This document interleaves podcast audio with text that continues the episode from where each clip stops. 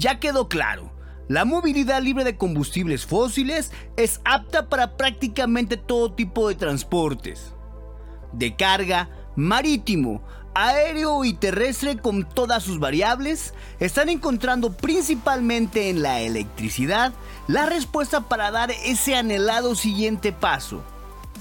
En este sentido, Honda quiere dar ese paso evolutivo y para ello presentó un plan en el que confirma un total de 10 o más lanzamientos de motos eléctricas que irán tomando lugar paulatinamente hasta el 2025. La estrategia contempla desde scooters eléctricos urbanos, tres motos eléctricas de alta potencia, una motoneta citadina también eléctrica y para los más clásicos habrá dos motos eléctricas de tipo retro similares y una más de la serie New Sport Café.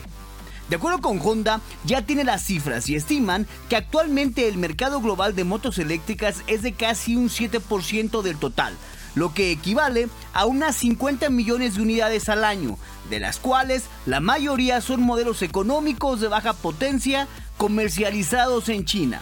Sin embargo, anticipándose a esta expansión del mercado, Honda quiere tener motocicletas eléctricas que se adapten a un amplio espectro de usos y necesidades. El mapa de ruta contempla lanzar dos modelos que denomina de uso personal entre 2024 y 2025 para los mercados de Asia, Europa y Japón.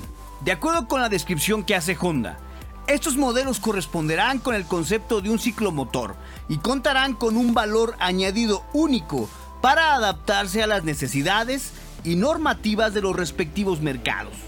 Como lo hemos visto en motocicletas presentadas por otros competidores, las motocicletas de Honda contarán con baterías intercambiables. Es decir, en la práctica puedes dejar tu motocicleta estacionada, tomar fácilmente su batería y conectarla a una toma de corriente común. Finalmente, de acuerdo con Honda, la clave de la electrificación está en las baterías. Las baterías de estado sólido que están desarrollando actualmente para su división de automóviles serán una opción válida para las motocicletas eléctricas y por lo que intentarán equipar a sus modelos de dos ruedas también con baterías de estado sólido, aunque no se trata de un aspecto confirmado aún al 100%.